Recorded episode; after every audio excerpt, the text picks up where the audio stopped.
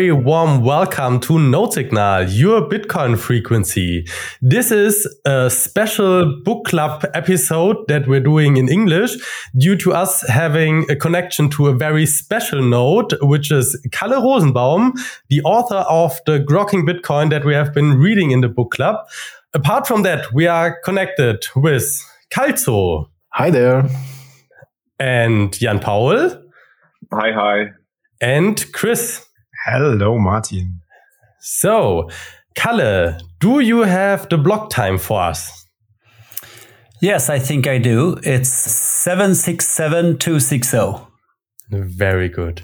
Do you want to start by introducing yourself a little bit for those of our listeners who don't know you already and don't know you as a person. I mean, we know a lot from your book because uh, that have been some episodes, but something about you. Yeah, absolutely. So, first of all, hi, and thank you very much for having me on this podcast. I've been trying to listen to a few of your episodes, but failed miserably because my German is not that good. Uh, actually, I don't speak German at all, despite my last name. Anyway, so yeah, I, I am a developer since more than 20 years ago. I worked with software development, you know, product, usual common product development. And I, I, I live in, live in and work in Sweden. And in recent years, I started my own consultancy company. So I quit my fiat job in 2015 and has been working within the Bitcoin space ever since. And I've never looked back. Great. Yeah. So, uh, did you all discover Bitcoin in 2015 or before 2015? Uh, it was uh, before, obviously, okay. Uh, but uh, yeah, a few years before. Awesome. That. Yeah. So, uh, how did you discover Bitcoin? Is there a story? It, it's not that exciting, really, but I had a friend who was tech technical guy, and he uh, posted on Facebook that he had written some uh, kind of uh, integration for Bitcoin payments in a, I think it was WordPress plugin or something like that. And I just, you know, got got curious from that, and probably didn't look. I, I my memory is very vague here, but I probably didn't look at this for another few months, and then I started to pick it up and it took me a it took me a, quite some time to actually get it to to understand how it works and okay. so on. Yeah. Okay. So it took you some time to understand it. So is there maybe something that made it click for you? Do you remember that you some at some point said ah right that's that makes actually sense yeah, I think there there was what I had read several blog posts, the white paper, uh, and all all sorts of resources and this was before Andreas Antonopoulos' book was even available. But, you know, uh, yes, I was a developer, but, but I didn't have any knowledge of uh, digital signatures or distributed systems at all. I was just a regular software dev working with, you know, XML documents, more or less. But so I, you know, planlessly browsed around for information. But I, I stumbled up, upon this site, which is, hmm, ah, the name escaped me now. It's a YouTube, uh, it's a YouTube channel with lots of teaching materials in mathematics and physics. Oh, and oh, oh yeah, uh, Khan's school. Khan, Academy. Khan Academy. Khan Academy. Right. Ah, yeah, yeah, yeah. Thank you very much. And sure. they they had a, a, short series on Bitcoin on the very very basics on how digital signatures work and how transactions are chained together and so on. That that that was actually the one that that made it start to click. And then, of course, I went back to the white paper and got could get more out of it that way. So uh, was this was this also the reason that you thought the world might need a Bitcoin book, or what was the reason for you then to to decide you were going to write one? Yeah, I yeah. Uh, so uh, I, I think you're right there because my book is the book that I would have loved to read when I started out. nice. So basically, I wrote it for my former self.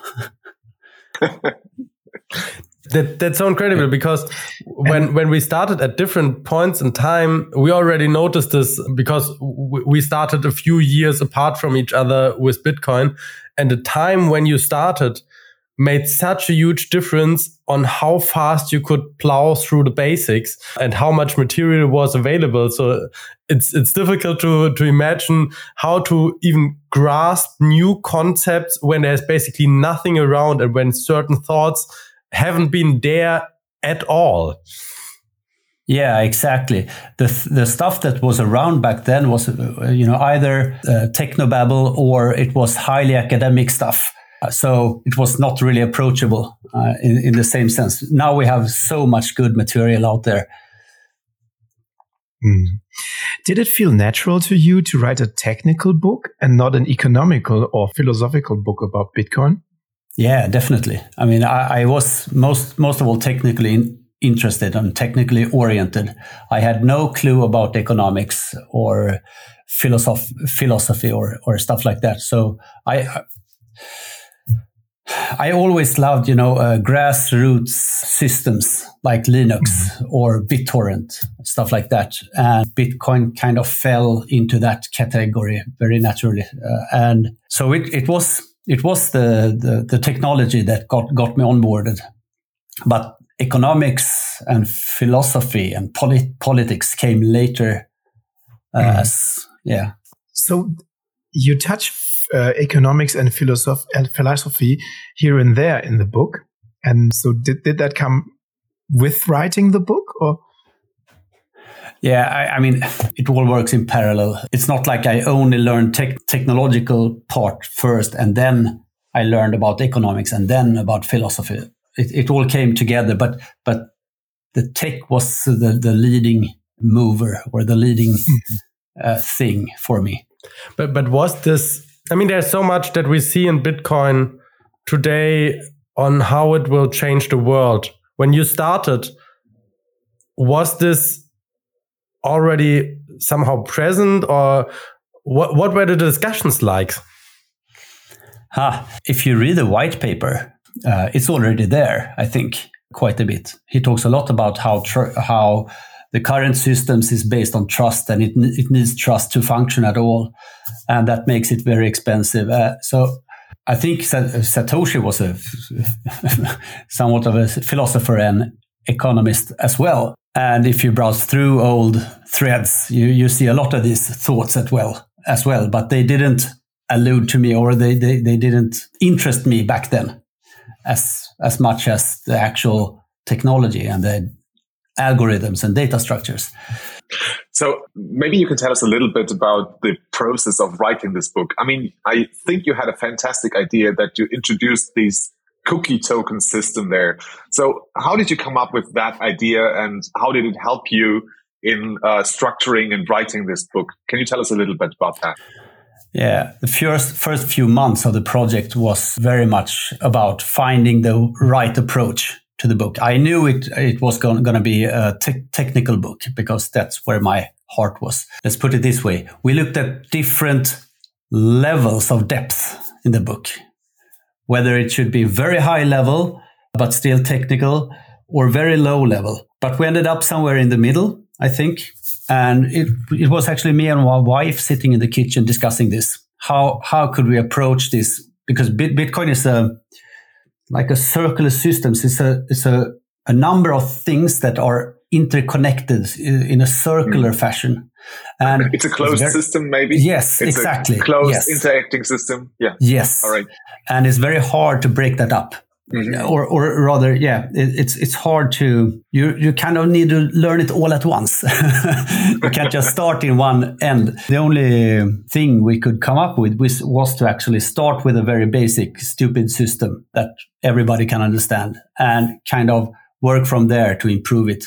And that's where we came up with the silly cookie tokens. And I, th- I, think it's great. I don't particularly like the name cookie tokens because of the token hype that's around right now. and but the concept of it, I think, is very good. Okay, so yeah. maybe a, a, something like a voucher or something would be more suitable now that now yeah. that we have this token craze. Yeah, or, or just yeah, maybe or why not just uh, office coin or something like that? Ah, okay. Yeah, yeah, yeah, yeah. Got it. Got it. Yeah. All right. Yeah. Um, or uh, another way would be to call it Bitcoin straight up uh, from the start. But then, then we would cause confusion of what is actually Bitcoin. Where at chapter eight in the book, you know, we switch from cookie tokens to Bitcoin. But if we would have called it Bitcoin all, the, all along, it would be unclear to the reader wh- which is fiction and which is actual Bitcoin. Maybe it's pre-coin. Yeah. Pre-coin, that's a good one. yeah. Pre-coin. and then and then all the people in the office are the pre-coiners, and that kind of nice lines up quite yeah. nicely. Absolutely. So, so how is the this process of writing a book? Because many people want to write a book, but way fewer actually do write a book. My wife, for example, she's uh, she's in a writing club where she's starting to write a book herself and so on. And I see that there's a lot of different approaches on how you would actually go about it, and it's quite the struggle often to to actually get something finished, especially something new. So, how did you actually write the book? Yeah, I need someone with a whip to actually keep me on track.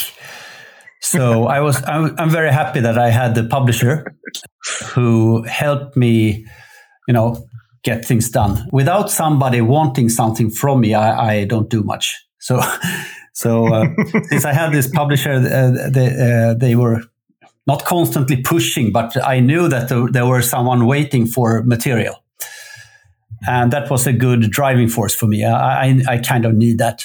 How long did it take you to write the whole book? The manuscript was done in uh, a little more than a year, at most one and a half year, but I think maybe 14 months or so. Wow. Mm-hmm. Yeah, but the, the whole process took two and a half years because after the manuscript was done, there was a lot of uh, typesetting and proofreading and okay. uh, illustrations and stuff, and all that wasn't. Mm it, it wasn't very it wasn't a very smooth process. It took uh, quite some time, more than a year, to for the production phase. Mm. And that was a really frustrating uh, uh, time for me because I had, you know, written the written the, this manuscript and I was so excited to get it out. But the man, the publisher, they, you know, they have multiple books in the pipe at the same time, you know, and I, I just mm. was frustrated. They weren't, of course, they were excited about the book, but, but they had other things to think about too, which, mm. yeah, and, and that was frustrating. Did you have the illustrations already in your manuscript, or were they later added after the manuscript was done? Yeah, I made the illustrations myself first, oh. uh, and then an, an, an, illustrator reworked them a little bit to make them look nice. They were super ugly before, but, but they, they, they, did they did the job, but they were just super yeah. ugly, and, and that, that also took a lot of time. But because first we had an illustrator that, that wasn't great. Uh, so we had to replace that illustrator with another one who was great and did a great job. And we had great collaboration. And I had, you know, a lot of nitpicking on his, but he was, you know, responsive and, and, uh, did the job really, really well, I think. So how did you go about it? Did you just wake up in the morning and say, okay, breakfast, and then I'll write my book for two hours, and then I'll go to regular development work, or something else? Yeah, so uh, at at some periods I didn't have a, a, another job or a, another. I didn't have a client for some periods during this time, which was great. And some, during some periods, I had clients to take care of in my business but I had very busy, very busy times and very and times with very low intensity. The, I I remember I when I I, ha, I have a whiteboard besides my my desk here, and when I started writing, I, uh, when I write, I follow a little checklist that I have on my whiteboard, which says before I start writing, grab coffee, pee, remove all unnecessary tabs or windows from your desktop and you know a, a whole whole bunch of, of things like that. So doing this actually helped me quite a lot to clear out my desktop and make my body ready for uh, for work. Focus. yeah. Yes, because I'm a I'm a terrible procrastinator and uh, yak shaver. If you have heard the term yak shaving, yeah. never heard. I've heard it. Okay. No, yeah, it's procrastinator. Like, yeah. yeah. yeah. yak shaving is you know the animal yak is a big uh, hairy cow Okay. Yeah. So uh, ah. instead of do, doing useful things that you are supposed to do, you go shave a yak instead.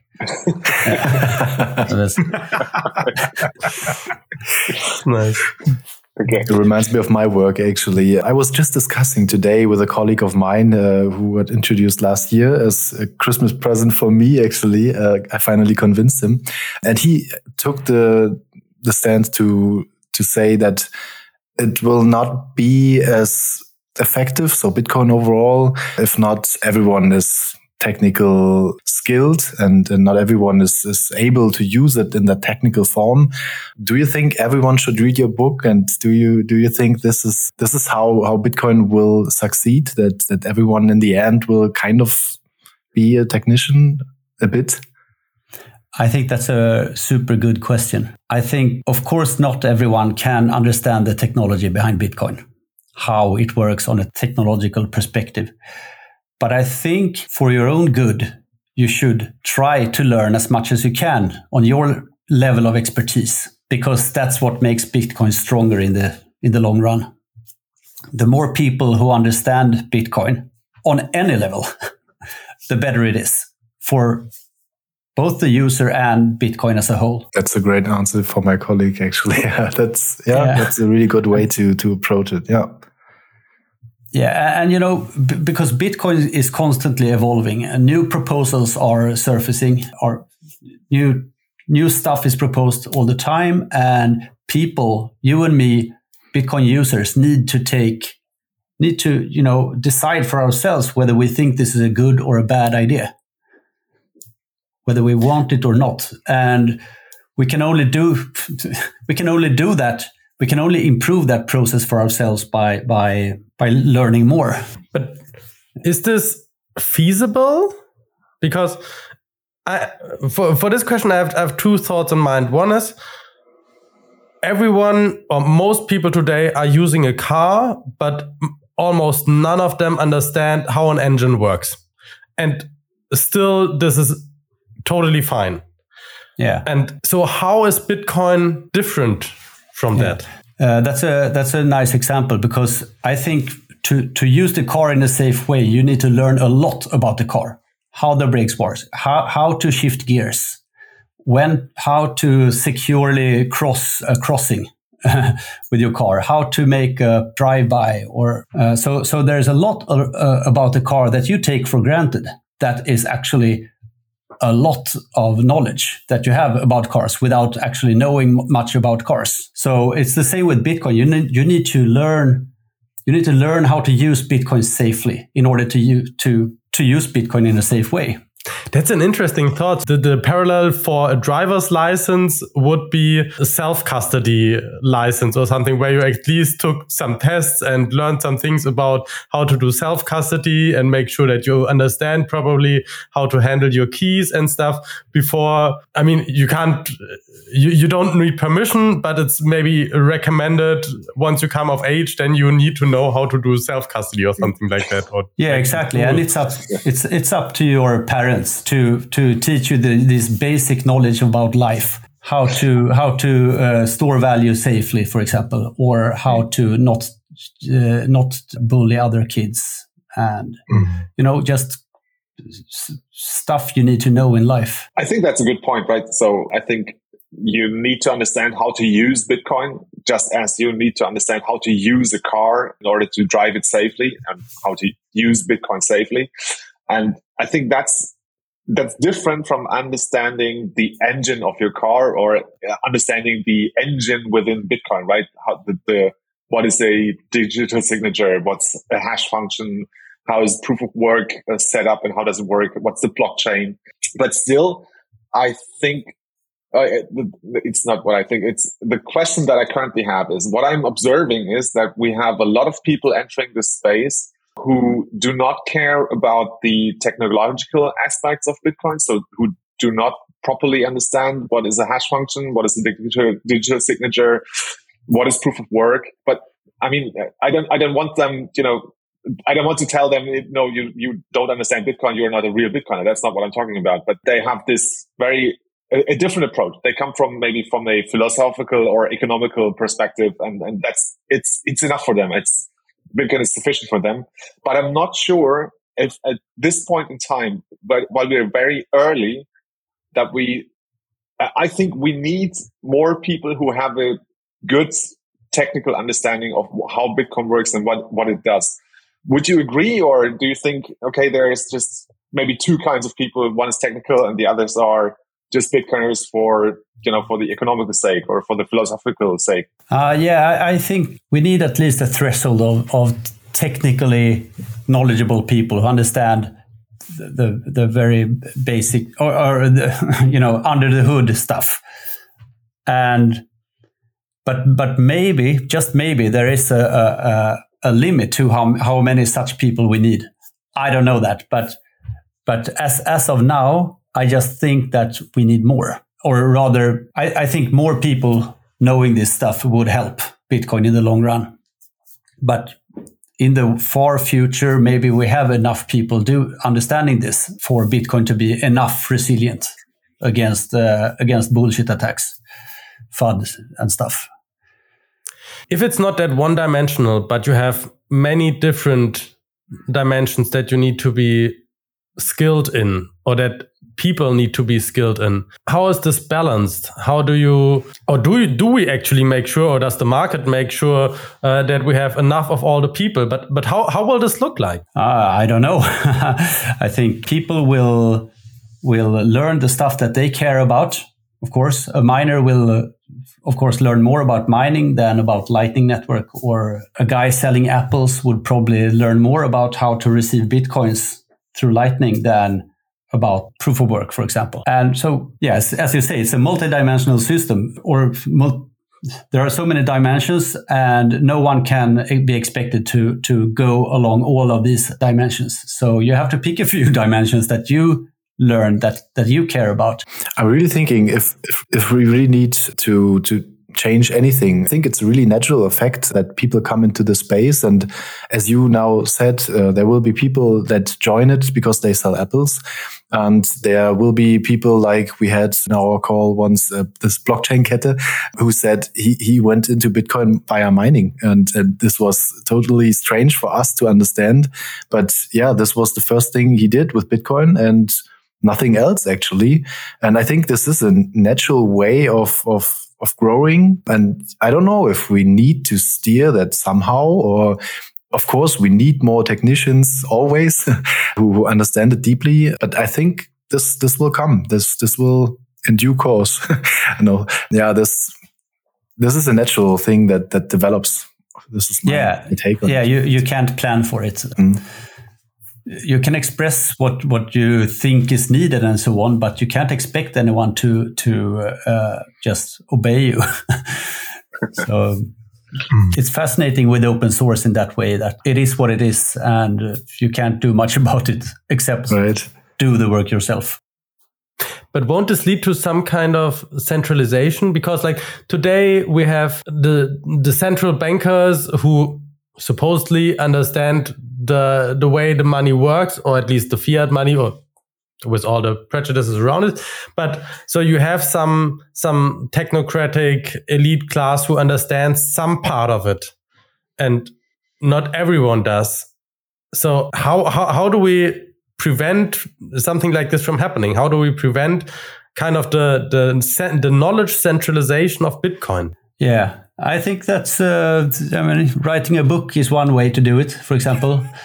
and or just making podcasts like yourselves. Mm. There is so much material out there, uh, and this information is is uh, freely available to anyone. And I think that's uh, trying to understand how how banking works would probably it that's much harder because because the information is sealed in uh, silos in different maybe in universities or at the banks themselves and things aren't always disclosed and so banks are anything but open source. mm. uh, and central banks as well. Speaking about writing a book, Bitcoin has the potential to change people's worldview, even people's life. Did you did it change you to write this in-depth book on Bitcoin? It did. I got more humble by it. Mm -hmm. I, when I when I started writing the book, I, I didn't know everything in the book, of course. Uh, so I had to learn a lot. And in that process, I got to talk to people online uh, who knew who knew much more than me, and it was a great experience. So maybe I'm more humble today. Uh, I was a bit cocky before, you know. I know this Bitcoin stuff, you know. Uh, I, I, can do this, but but it's really, yeah. I'm a bit softer about it today. Yeah. great, great answer. Yeah, great. I would like to ask my my colleagues here in the call uh, or in this in this uh, recording, what's their maybe favorite part or their takeaway after reading this book. So I don't know who wants to start. So what what left the most impression on you? Maybe Calso, do you want to start? Maybe can I can I just uh, ask? Sure. Can, can, yeah. not to taking uh, the, the, hosting away from you, but I'm I'm very interested to hear you, about your backgrounds before you start talking about yeah, how your course. reading experience was. Mm-hmm.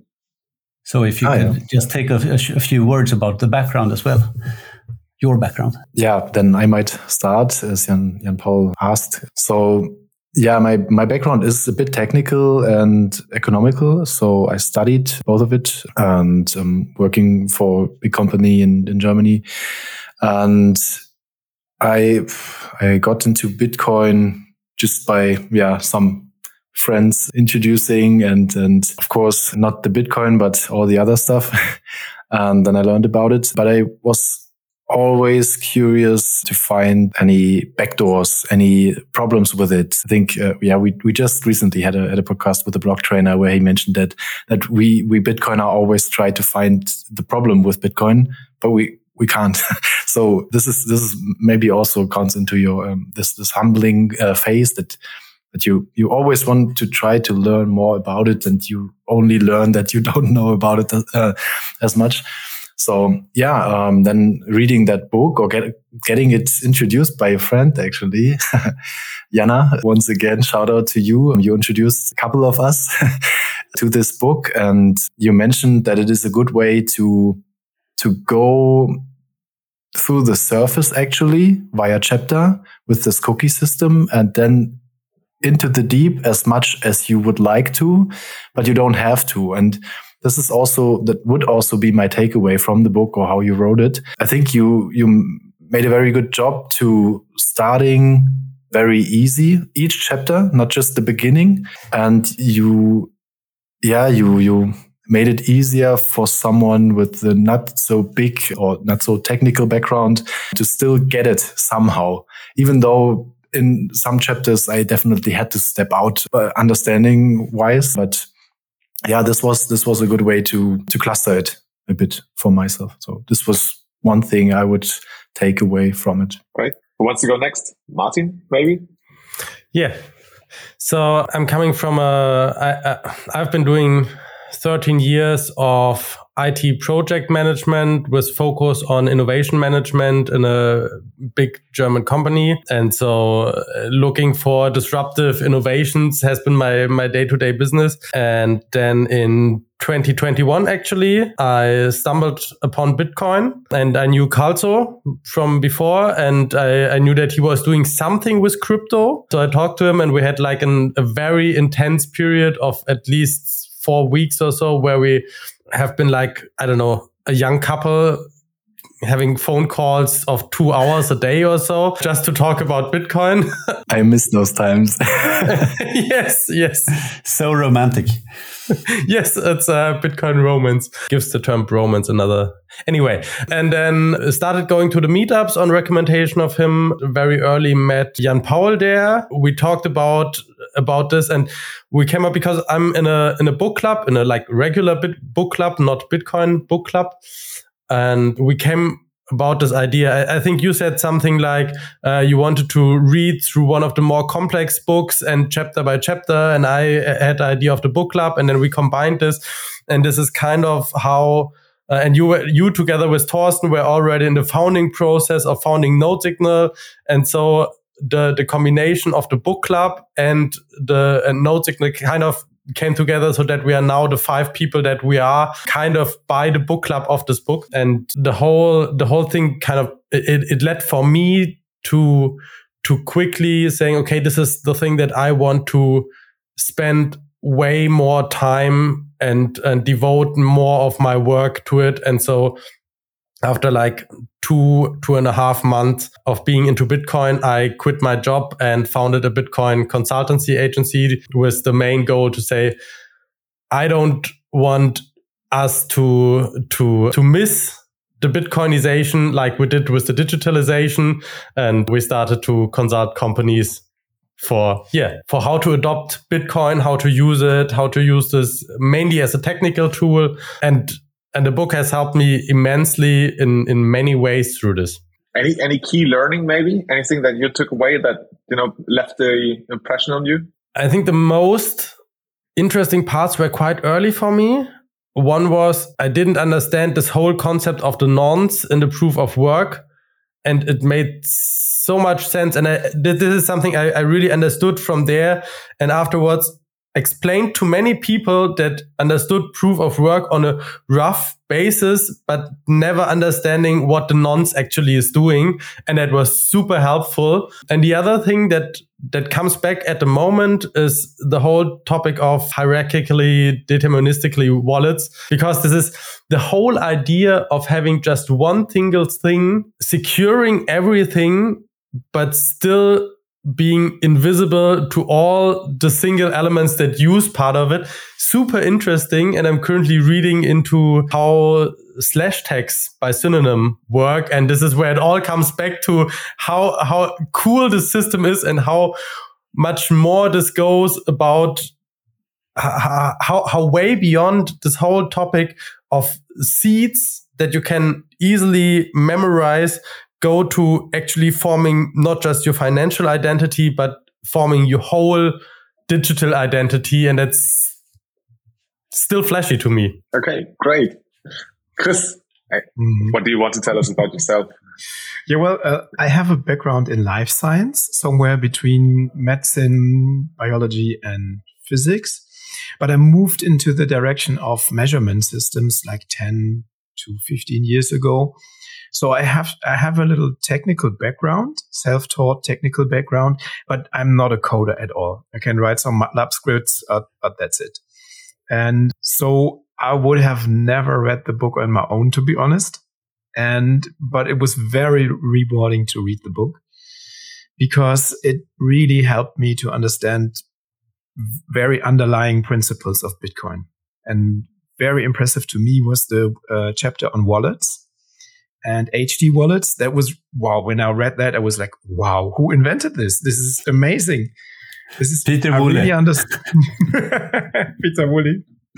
and uh, it's amazing how you yeah you can really hold your own keys and you can really hold the value that's connected to Bitcoin. I, I was really amazed by that chapter. It was the the for me was a, like an eye opening moment to read that and to discuss it with the guys here in the book club. Great. Wow. All right. Yeah. So uh, I have studied philosophy and math- mathematics, but that's a few years back now. And after my studies, I started to work in business consulting. So yeah, classic business consultant uh, for many years. Yeah, there's not nothing much interesting about my job. I have no technical background, as you can guess. I, I, I mean, I did study mathematics, but I never got to the part where we started coding. It was more on a theoretical uh, level. And uh, yeah, in philosophy, you don't need any coding experience. Uh, lucky for me. Yeah, I, uh, I've been in Bitcoin for quite some time now, for a few years now. But yeah, as, as most of us or some of us did, I came, you know, for the number go up for, came for the money and then sometimes stayed for the cause. And yeah, I always wanted to dig deeper into the technological uh, aspects of Bitcoin, but never really found a way there. I was really happy when you published the book. I, I remember I bought the book. I still have the English uh, first edition here and I read it until, I don't know, the first 150 pages maybe. But then i i was just lost. So i was very very happy when we had the idea to start the book club and start reading it again. What i liked very much was i th- this was the first time i understood what the script language does or what script does in in bitcoin. So what the operators are and how they work and how what a stack is. That was kind of interesting. And what really helped me was the chapter on SegWit. That was the first time I actually understood the problem, what is transaction malleability and the upgrades topic. The I think that's the last chapter, right? Um, that was completely new to me. I, I had no idea how upgrading actually works. And I think there are still some chapters to be written, right? Because, uh, for example, speedy trial isn't in the scope of your book, right? That was introduced later, if, if I if I remember correctly. Yeah, right. I mean, that's more or less a combination of other upgrade mechanisms. Mm-hmm. Yes. So while we're on that topic, do you have any plans to write maybe a second edition of your book or to extend your book? There is no plans currently. oh. but, I mean, as, as you say, there is stuff to be to be covered yet. Taproot is one such thing. It's the new latest and greatest upgrade to Bitcoin that's been around for a year now or something like that. And that's a whole new, you know, field of study. uh, it would probably take a few chapters for for Taproot only.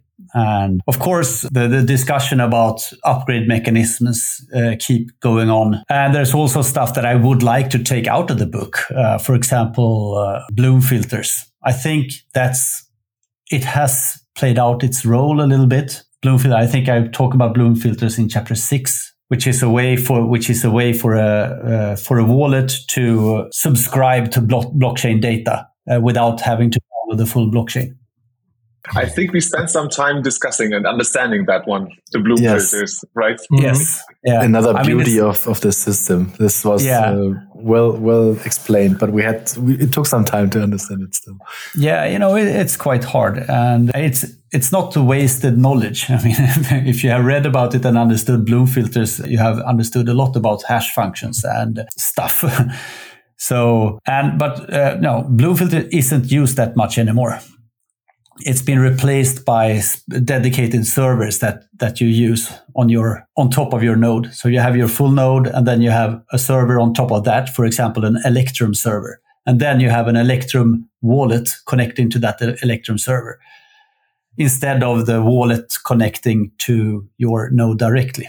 So because uh, there were some privacy issues with Bloom filters Okay, maybe that's uh, interesting to our listeners because we actually discussed bloom filters extensively in our uh, book club. So you said there were some privacy implications. Can you tell us a little bit more about that? Yeah, the the, the idea with bloom filters what that was that users could connect to anyone's node, any node uh, on the on the network, and subscribe to data by by submitting a filter to the node and then the node will use this filter to decide what data to send to the to the wallet, the mobile wallet, for example. But uh, this filter reveals stuff about your public keys or your addresses that you use. So, uh, and, and it's quite trivial to actually figure out a wallet's full set of addresses, mm-hmm. which, which, at least the ones that are generated so far, of course. Uh, so so that's it's no good for public use in that way. But you could still use it to connect to your own node at home and trust that because I mean you don't need privacy with your own node. But yeah. but the the, the the, the the use case that was the idea from the beginning that you just could just connect to any node out there is actually quite dangerous and shouldn't be uh, promoted in any way dangerous in the sense of leaking private information like exactly exactly. yeah, okay. So yes. but not your dangerous keys, for your funds right? Yeah right. Okay. your keys yeah. are safe but your privacy is not. Yeah all right great so another reason to run your own node. Yeah, just to print yes. Always yes yeah. But this is there is some concept now to solve it or is it already introduced? What's what's the status? When you say you you would are you talking about block filters maybe? There's there's this other concept where you instead instead of the wallet sending a filter to the node mm-hmm. the node will instead create a filter for the, for each block and uh, send that that block to the to the wallet uh, not the block, the block filter to the wallet. And the wallet will figure out which, if this block is interesting for me or not. And if the wallet says, uh, uh, decides that the block is interested, uh, it is interesting, it will download the full block from the node or any node by, for that matter. Uh, and ah, that in, in, yeah. in, uh, improves privacy quite a bit. You can only say that, okay, this wallet probably has an address that is related to this block somehow. But mm. there are so many addresses in there, so so it's really hard to know which address. mm. uh, yeah, so that uh, and and also you know if you download the block filter from one node and you download the block from another node, that that further increases your privacy. Interesting. Yeah, yeah the, the difficulty is probably that, especially with Bitcoin evolving that fast, overall it's difficult to write books. And because they're basically outdated i mean you said two and a half years. If i just think about all the things that happened since i started my bitcoin journey which is just a little bit over a year ago i mean it's just an amazing math and i, I guess there's my, my feeling somehow is there is some things that that kind of settles at the bottom and that kind of becomes more stable and some things that are faster changing and the newer things are faster changing. But it kind of leaves you to only being able to writing books about the old stuff and the new stuff is changing too fast. Yeah i agree. I mean when andreas antonopoulos wrote his book on Bitcoin, that was very early. So things changed for him a lot more than it changed when I wrote a book. But also the, the, the problem there was that he, he used uh, a lot of uh, code libraries in, in, in, his examples. So he, he used code and a little bit of screenshots from, uh, from whatever wallet was available at that time. And that, of course, gets stale quite fast. So if, yeah, he, he acknowledged that that problem with for him. And I didn't want to fall into that trap. So that's part of why I don't have any code or any any or any reference to specific wallets apart from Bitcoin Core. And that that has actually helped make uh, keep the book up to date or rather not outdated. I I, I have some some uh, if you will code in it where, where I explain how to uh, how to run your own full node. And I do that on a Linux command line in the book. And I kind of regret that a little bit because that that is already outdated. You can't just follow that recipe anymore uh, because that process has changed a little bit here and there. And mm-hmm. even the even even if it still works the output doesn't look exactly as it did and so on. Mm-hmm. So that was mostly a, a, result of, you know, the, the publisher wanted some coding examples in the book. And I said I didn't want it because, because it changes all the time. And they persisted. And I, so we kind of agreed on, okay, let's, let's help the reader set up his own full node because that's, that's the least volatile thing I could think of. Uh, but but it's not. Uh, it didn't uh, work out so well uh, in the end. Yeah, but, but, but you should at least give, it should at least give you an idea of how the how it looks, how, how yeah, what the steps are. I'm not sure how to segue now into my next question, but I, wanted to ask it, and I think uh, our my colleagues here also are interested in your take. When we read your book, especially towards the end, where you discussed SegWit and upgrade mechanisms, you wrote the book or you published it in 2019, and uh, as you told us, it was a whole process. Took you maybe two years of writing and, and editing. And so you are very close to the chapter in Bitcoin history, which is now labeled as the block size wars. And our impression was that you took a very, let's say, distanced stance on the whole discussion. Maybe can you tell us a little bit about your own experience? I, I, I, guess you were very close to the to the discussions taking place in 2017, and what which impact it had on you writing grokking Bitcoin. Yeah, uh, that was interesting times, really, the block size wars. A lot of things happened there. And I didn't want to write into the face of the reader what what to think about it or or what is right and what is wrong. But maybe my own stance shines through a little bit anyway. But I I, I tried to stay neutral on it. But what really came out of the block size wars is the is you know the the gist of chapter 11 how upgrade mechanisms work how they used to work or how they how they work now because that the block size wars started a very very important discussion on upgrade how how do we form consensus on Bitcoin in the future? How do we stay on a single uh, blockchain? So, so I, I, I think the block size wars was an important milestone. And it actually showed that the users are in charge of the blockchain, not the miners. So it was a great learning experience for very, very many Bitcoiners out there. Oh, yes. I hope that the, the, the, chapter 11 is pretty clear on that, uh, that it's the users who actually uh, decide in the end what goes into the blockchain or not. I have this quote that I wrote in our document here, and I really like it. It's, it's, it's, it's super. We pay miners to perform correct, honest transaction confirmations. We don't pay them to decide the rules. We pay them to follow the rules. The rules are decided collectively by everyone, you and me, by running our Bitcoin software of choice. I like that so much. yeah, I, am pretty pleased with that as well, to be honest. so uh, yeah, it, it, sums up that chapter very well, and it sums up the whole book quite well. Mm, I think. Even. Yeah. Yeah. Yes.